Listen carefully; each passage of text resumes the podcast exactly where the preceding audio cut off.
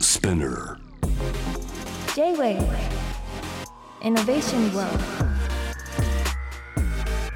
81.3 J-Wave 通りすがりの天才カードトムがナビゲートしている JAV イノベーションワールドでございますここからのコーナーはロートイノベーションのコーナーで今夜お迎えしているのはアニメ監督の新海武人監督をお迎えしていますこんばんはこんばんは、お久しぶり です。それ僕に対してそう、うんリスナーの人がしたら初めまして初めましててですね。うんでもこの長男っていうのは久しぶりだから、そうね僕たち知らない仲じゃないしねそうですね。うん原ジャパンっていうねユニットも組んでましたしね、はい、知らない人にちょっと説明してくだ さい。原ジャパン。原ジャパンはですね AR 黎明期に AR3 兄弟が世に出ると同時に副次的に現れた腹踊り AR ユニットです 一回やっただけですね。忘年会みたいな、そうそう AR 忘年会でね、はい、お久しぶりです。はいお久しぶりですえーあの時はでも会社員だったよねそうだったかな。そうだよそうだったかも。会社員をやりながらアニメを作ってるっていうね、変な人だなと思ってましたけどともなると10年以上前ですね。そうですね、はい、うちの会社10年ぐらいなんで。うんあの原ジャパンやったの1415年前だよあ、めちゃくちゃ前だ。なのでね。だからなんかあれだよね別にお互い素人の時から知り合いっていう感じですよね。 そうですね。はい。偉くなりましたね。でどっちがいやいや、長男でしょ。長男が偉くなった J-WAVE で番組を持ってるなんて、いやいやいやまさかまさかですね。だってねまあいろいろあったの話もありますが、はいえーそう新海さんといえばですね自己紹介で自分で書くプロフィールのところに、アニメの神に愛された名字を持つアニメ監督の、あんま愛されてない方とね書いてますが、もうやっぱ言われちゃうんだまあ、深海ですからね、うんうんあのーただ比べられるとかじゃないですけどね 差がありすぎてそうだよねあのいじられる、いじられるよね、うんそして私は新海誠監督と、んえー並び称されいじられることがうん結構好きですい、や好きなんだ、はいじゃあいいじゃんねもう一周回って好きになってきたえ新海僕はパイセンって呼んでるけど新海、パイセンの方の新海さんとは面識はあるんですかなんかあの学生時代のコンペとかうがん割とかぶったりとかしてて、あそうなの直接会ったりはしてないんだけど、面識というかあの共通認識はあってなんかあ SNS でやり取りしたこととかはあります。そうなんだね、じゃあどっかでそうですね。対談はどっかでしてほしいないやープロレスでしょうね。プロレス、はい あでもちょっとそのニュアンス分かってくれるかもし れないでどもっちが新海かねそんなねあの離れてないなと思うのは、お二方ともやっぱセリフが上手だなと思うんですよね僕からするとだからなんかそんなに対談もししたとしても離れた話にならないんじゃないかなという大胆な設定とその世界観結構じ日常と地続きじゃん新海君の作品も。でなんか破綻のないまま一個だけ嘘ついて破綻の前までずっと聞いていたい会話を続けるみたいな共通点はあると思うけどね。ありがとうございます。うんただ僕は花束で殴りに行きますけど。そのノリふ大丈夫です 古くないですかいやいやちょそっとのわかんない。そのプロレスっぽいノリが、ね、通じるといいですけどそうねですね。ちなみにね新海さんと一緒に会社やってる川口さんっていう社長さんがいるんですよ、が新海君のさ「今日出てくれます」ってフェイスブックに投稿したら、コメントくれて、新海かん誠の方はペンネームなんで、本物はあなたの方ですよって言ってました あ、書いてくれてた僕が居酒屋で言ってるやつじゃない ですか。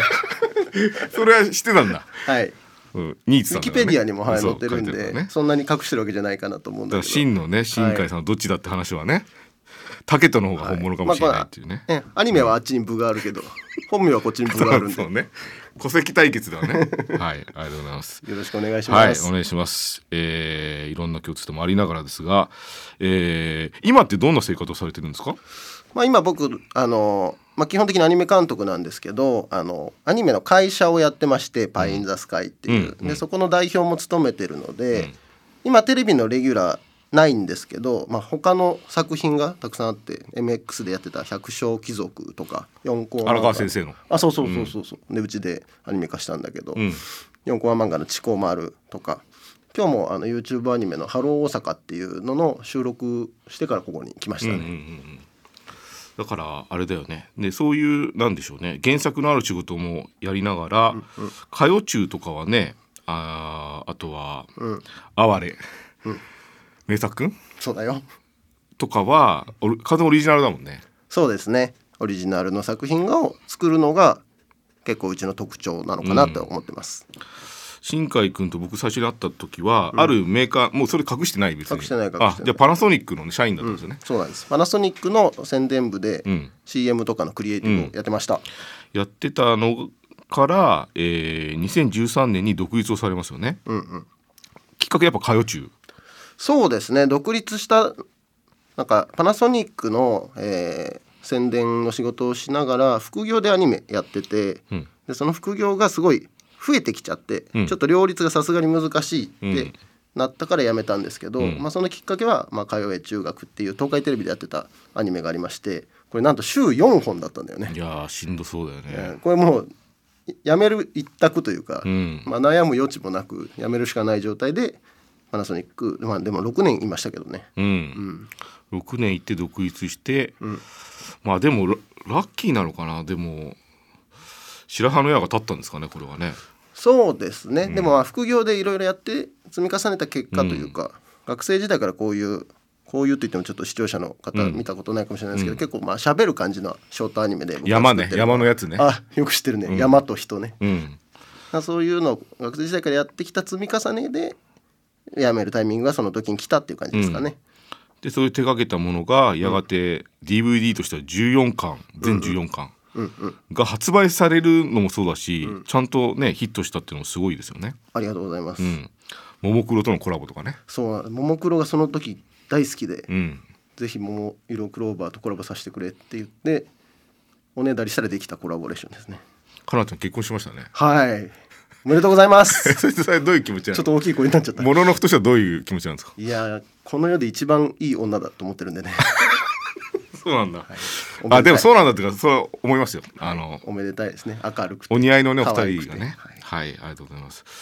じゃあそっかヒットもしたしなんかもう初手でなんかちゃんとヒットして、えその時ってもうスタッフ抱えてたんですかいやいやその時は、えーフリーランスでやっててただこの映像制作とかは制作会社の人と組んでやってたので、まあ、全部一人でやって作ってたわけじゃないかな、うん、これはね、まあそんなに連絡取ってなかったけど、ちゃんと見てましたよ僕はあ本当ねの普通に面白かったからね、ありがとうございますなんかオソン君の絵をねここから入れて歌謡中からんで、アワレ君でも、アワレ君じゃない 名作ね でも略して哀れくんでしょいやいやいや略して名作君だからあのーねえな絵をなんか作画を入れるとか、ああいう世界観をそもそも企画作るっていうのは、どういう順番で作っていくんですか例えば歌謡中とかは。なんかこういうショ僕のやってるみたいなショートアニメって、自分で絵も描いて自分で声入れてみたいな作家さんが多いんだけど、んそれこそ僕パナソニックで広告やってたのもあってスタッフワークがこういう作家さんの中では結構得意な方というか自分が絵を描くよりも人が描いた方がいい自分がこうやるよりも他の、ね、上手な人がやった方がいいっていうのをまとめて監督業をするのが他の作家さんより得意だったのかなと思います。はいなんかそう歌謡中の時から那須中西さん声やってたよね、そうなのよそのなんかハマり具合っていうかさ、結構発明的にびっくりしたけどねこんなできるんだっていう。しかもなすなかさんもね、うん最近は売れっ子になられてそうですよね本当に嬉しいですうん、でもあの妙っていうか、えそもそもあの二人が好きだったんですかいやそうですねあの通え中学の時んにオーディションがあって、うんうんうん、でその中でダントツに上手でへなえすなかにさん中心に声優固めたいっていうふうにこっちが要望を出してへー決まりましたオソン君の絵絵でっていうのもなんか細野君はねその通え中学をやる前に個人作品で一緒に組んでやってた時があって、まあ、そこからだそこからですねん愛知県出身っていうのも一緒あでそうなんだね、地元が同じというねこともあってで略して、えー、哀れ君が4億再生をね、超えるヒットになりましてはい。まあ、NHKE テレでねやらせてもらってた「あれ名作くん」っていうのが、まあ、僕の代表作なんですけども、まあ、E テレの「ビットワールド」っていう番組の中で6年間放送してて、まあ、YouTube でもその公開して、まあ、全部で言うと今4.8万8億回うん再生されているというすごいねそれっってさえっ、とで登録者数が45.2万人なんですかね、うんで、これぐらいの数字を持ってると、もうあんま痛くないテレビ放送なくなってもいやいやいやいや全然そんなことないですよあの YouTuber じゃないんで、うんアニメを作るのと、んそのアニメを上げて収益を得るのうんが、なかなかやっぱトントンにするのが難しいというか、うんあの生身の人がね取る方がやっぱりコストが、うんね、かからない、うんまあ、ものが多いと思うんですけど、うんそういう意味で名作はテレビで流してたのを YouTube で、うんも配信するっていうのがまあ良かったわけで、今テレビがないのに YouTube だけやるっていうのは現状あんまり考えてないですね。あそうなんですね、はいじゃあ名作くんは何放送したいってとこがあったらまたやりたい感じなんですそうなんですよ、うんまあ、ううちの作品ってやっぱりこのオリジナルコンテンツなのであのアニメシリーズというかこの放送が終わってもまた次の放送をうん探して流していくだから終わらないようにしたいですね作品コンテンツが。ビットワールドで放送されたんだっけそう名作は6年間ビットワールドでやってて今はなんかビットワールドに限らず NHK に限らずうんよその媒体今探してるところなのへーでこれを聞いてる放送媒体の皆さんよかったら名放作送放送がいいんだその配信じゃなくてわかんないけどね、両方ありがたいですけどねお話聞きたいですはいお便りくださいお便りくださいあの本名の方の新海さんのねはいですはいじゃあちょっと一曲をお届けした後にですね、はいはいちょっとラーメンの話したいと思います J-Wave Innovation World お届けしている曲は「電ガ流」で「ラーメン」という曲でござい ます、えー今夜はアニメ監督でラーメンが大好きな新海武人さんがね来てくれてるんではいじゃあラーメンの話をねはい僕はね新海さんのですねもう自分のさアカウントとは別にラーメンのアカウントやってるよねインスタのね、うんはいだからそう僕は結構参考にしてますあありがとうございますなぜって、はいこんなキラーワードあるのかなっていう言葉をですねはは発見しました、ね、ラオタっぽい言葉ですねそうですねラオタっぽい、はいでもなんかその食べログとかではいみんな使ってるのは着丼とかさ、はいはいはいなんか聞いたことあるフレーズだったんですけど、新海さんがですね、急に突如として使い出したワードがちょっとやっぱズキュンときま してそれが「スープの持ち上げ」っていうワードなんですけど僕が作ったわけじゃないですえあるのその あるえあるそのワードあんのあるあるあるあるどういうことなんですかじゃあスーいプのや持いやちちょ上っげと恥ずかしいですなんかラーメンで時間取られるのも正直恥ずかしいで す、いやいやいやい やいやあの、うんあくまでもう素人ですし、んラーメンファンですから、うんその全然偉そうなこととか言えないですけど、うんうんあのスープの持ち上げね、うん麺がスープを持ち上げるという表現は、ん僕が作ったわけじゃなくてあるんですよ。あるんだはい、だから絡んでるってこと絡みやすい麺っていうのがねああそうなんだあるんですよね。そういう意味で言うとなんか例えば加水率って麺あるんだけど、あありますはいあります小麦に水をどれだけ混ぜるかっていう、うんうそういう意味で言うと低加水麺うん水が少ない麺の方がスープは絡みやすいと言われていますうね。んうんうんうんあとはまあよく言われるのはこの空気を入れたこう縮れてたりとか、うんあの手もみしたりとかあるあそうるいう麺はスープ絡みやすいと言われております。そうなんだじゃあその手もみの面は持ち上げがいいんだまあ、とされております。ついでに聞きたいのは、はい僕2つのムーブメント無視できないなと思ってて、はい、ラーメンのそうラーメンの世界で突如と現れた、予告もなく現れてるから 昆布水の文化はどういうことになってるんですか今あー昆布水つけ麺っていうのがもう流行ってるじゃないですか、だから流行っていつの間にかじゃない、あのーもうでも、うん、なんならこのブームは落ち着いたぐらいのところまで来てると思うんですけど、うんうん昆布水つけ麺っていうのはあの尼崎にあるロックンロールビリースーパーワンっていうお店の島崎さんという人がもう伝説的なが始めたんだラーメン職人が始めたやつなんですよ。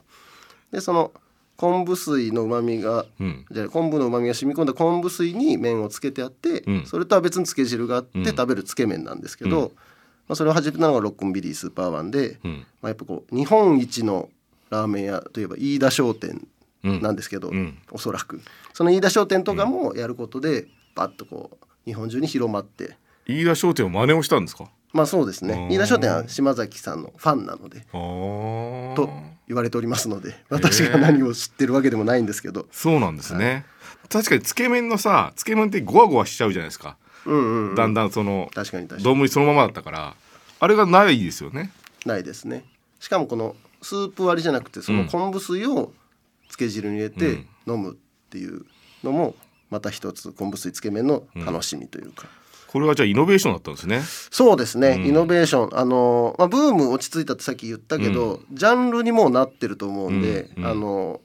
なくならないと思います、へーはい、生き残すごる、いねはい、ちなみに僕は、うん昆布水つけ麺で一番好きなのは、うん神奈川大口の中華そば高野です全然知らない。ノーマークでしたね。これで金町ちょっと整え、もう美味しいですあす すごい出てくるね。それもう持ち上げの問題じゃなくて。もう持ち上げの問題じゃない、あうんむしろ昆布水つけ麺は昆布水に使ってる分、うんスープは持ち上げにくいんじゃないのかな、うんおそらくもう一個は聞きたいのは、はい僕は無視できないムーブメントとして、はいもううどんなのかラーメンなのかは境界線がもうブヨブヨになって るジャンルが出てきてるんですよ。あうまいこと言いまあすのうどんみたいな、もちもちしたうんうん食感の麺が出てきてて、例えばで言うと下北沢の麺と未来とか、えーそこの辺にあるあの麺くらいとかねはいこの流れどういうことになってるんですかこの流れは、うんえーなんですかね昆布水つけ麺ほどの一大ムーブメントではないと思うんですけど、えー増えてるんですよ。うんまあでもちもちうんした麺っていうのは、まあね佐野ラーメンとか白河ラーメンとうか、んうんあのなんでしょうご当地ラーメンでもあるんですけど、うんまあ、そんなレベルじゃないその麺と未来とか麺くらいみたいな本当にブヨブヨした高水超高水うんう麺みたいなんのはが出てきたのはそれこそ麺と未来を、えーの創業の時の店主うんが、まあ、広めたんじゃないかなと多分思ってて、うんうんうんその人って今川崎で日陰っていうめちゃくちゃ行列のできるうんうんもちもち麺のお店やってるんですけどっていうのもこのもち小麦を使ってるんですよね。うんうんうんうんあんま好きじゃないのに詳しいんだね。あんま好きじゃないのは、うんさっき外で言っただけでし ょもち小麦を使ってるんですよほうほうほうほうだからうどんともちょっと違うっていうか、うんもちもちなんだと思いますね、ありがとうございます。はい、そうこうしている間にですね、うんうん時間が迫ってきたんで、えー新海さんがですね、はい人生で食べてきたあベスト5をちょっと聞きたいんですけど、ラーメンのですね、はいアニメのじゃないですね、アニメじゃない です。アニメは次回教えてください。わかりましはい。えーベスト5、はい決めてこいって長男に言われたんで決めてきました、はい。発表させてください、はい。えー早稲田自家製中華そば年岡、ほう。これ皆さんメモっとこう。はいうんここもうね最後の晩餐にはここにしたいぐらいなんですけどマジで、うん最後の晩餐の時に年岡の1時間半の行列並べる体力あるかはちょっとわからないなあ、そんな混んでんな。まあやっぱ混んでる店の方が好きがちというか、ああ、はこれはなんかねそのうん。伝説のお店弁天っていうお店があって、うんまあ、そういう動物魚介の中でも本当トップランナーのお店ですそうなんだ。はいじゃあ1位を最初に発表してくれたんだ。まあ味味部門1位って感じかな味部門うんじゃあ。ただねうん。ルールが多くて、うん。あのちょっとピリッとしますそういうお店です行く時は気をつけてなるほど、はいありがとうございます。じゃあそれ1位、はいあ自分も1位ということですはがい、二、つ目教えてください。じゃあこのあっさり部門1位で、ラーメンフィールっていうこれ日向和田っていう青梅の方にあるお店なんですけどこれはねさっきも言ったあの日本一のラーメン屋飯田商店の一番弟子みたいな方がやられてる開いたお店で、うんこの味もめちゃくちゃうまいんだけどこの青梅の自然に囲まれてる場所にあって、なんかこう旅行みたいなついでに行くのもへーとってもいいよっていうお店です。めちゃくちゃ美味しそう今検索して出したけど、めちゃくちゃ美味しいし雰囲気もすごい全然ピリッとしない麺が平打ち麺っていうか、そうだねまあ細いですけどね、うん細めの平打ち麺っていうかね。はい。内田さん三つ目。えー、3つ目は新店1位うん。はいえー桜上水にある桜上水船越っていうお店があって、はいはいはい。なんていうのかな結構ワイルド系の塩ワンタン麺なんだけほうほうどほうまあ胡椒とかも入っててほうほうほう結構ほう。なんかなんていうのかなこんなラーメンまだ新しくあったんだっていうそれすごいじゃん。はいえ感じがワンタン麺とか結構あるじゃないですか。うんうんでも違うんですか。ワンタン麺ってでも結構ねあっさりしてるイメージだと思うんですけど、うんうんここはもうがっつり系だし、へーまあ豚骨もめっちゃ効いてるし、へえ。まあ、去年のナンバーワンは桜上水船越でしたね私はあら。ありがとうございまめっす。ちゃ好きですじあと二つ駆け足でお願いします。はい、えー地元が愛知なので、はい愛知から一つ、はいえー人生餃子っていうほう。人生餃子は皿台湾っていう汁なし台湾ラーメンが有名で、というか皿台湾っていうものの商標を持ってるお店なんですよ、へーこれ皿台湾はこの先東京でもきっと流行ると思うんえで、ぜひお見知りおきくださいサラ台湾っていうのはどういう食べ物なんですか。なんか、まあ、汁なし台湾ラーメンみたいな感じであー結構この炒めた野菜が麺の上に乗ってるみたいな、これ入ってくるんだ。まあ、名古屋部門という愛知部門ということうでんで最後もう一つ。で最後、えー個人的おすすめということで、えー池袋に年末にオープンしたうん R プラスっていうお店がありまして、まあ、これは要町の品川とかの系譜なんですけどすっごい分かりにくいところにあるからうまいのに客が少なくえてーかわいそうなんそうで、なんだへーおすすめさせていただきます食べログでもさ、い点数を集めてないですね今のところね。まだできたばっかりだしねへえ。隠れ家っぽいんでぜひえこ探していれってみ何てくださが美味しいんですか。ここはなんかブラックラーメンっていうオリジナルのメニューとあと普通のこのレトロな感じの中華そばがあるんですけど、まあ、どっちもうまいですね僕は中華そば推しかな新海くんってさ、いあのすげえラーメン食食ってんじゃん。うんうん健康大丈夫？でも俺バスケットボールしてるから、あそうかスポーツもやってるからね。はい、なアるほどニメをちょっとねサボってバスケットボールとラーメンを使ってるサボサボっちゃダメじゃんいね。やーサボってなければうね、ん。もうちょっと誠さんに近づけたかもしれないんですけどラーメンとバスケの 違い。きっとやってないと思うからはい、その新海さんですがラーメンね、はいありがとうございますえい5え店舗ねちょっと参考にさせてもらいながら、なんかし新しい企画ちょっと準備があると聞きましたが、そうですねまだあのオフィシャルになってないんであの名前とか言えないですけど、4月からレギュラーのアニメが始まります毎週に1本なので今はそれの制作準備に結構追われてるんですけどぜひ、えー告知などインスタグラムやツイッターでしていきますので、うんうん見てください、それって原作もの、そうだねこれはまだ言言ええないないかなうんうんじゃあ楽しみにしときます、えーじゃあまた、次アニメの話するじゃあ、アニメの話して、うんラーメンでもすごい関係ないんだもう都内のある場所とかじゃないんだねもうねまあでもそうだね関東かなあー勉強になりましたいやいや全然僕なんて素人なんで、はいありがとうございます、はい、よぜひ j ブで番組やってる方、ラーメンのことも聞いてください新海君にね。かったらどうぞはい、えー今夜は、えー新海武人監督がラーメンの話を引っ提げ てスープの持ち上げとともにやってきてくれました、えーまた遊びに来てくださいありがとうございますこのコーナーは過去のゲストのトークもポッドキャストで聞くことができます番組のウェブサイトからチェックできるので気になる方ぜひアクセスしてください以上新海武人さんとお届けしたロートイノベーションのコーナーでしたありがとうございました。 J-Wave Innovation World. Innovation World.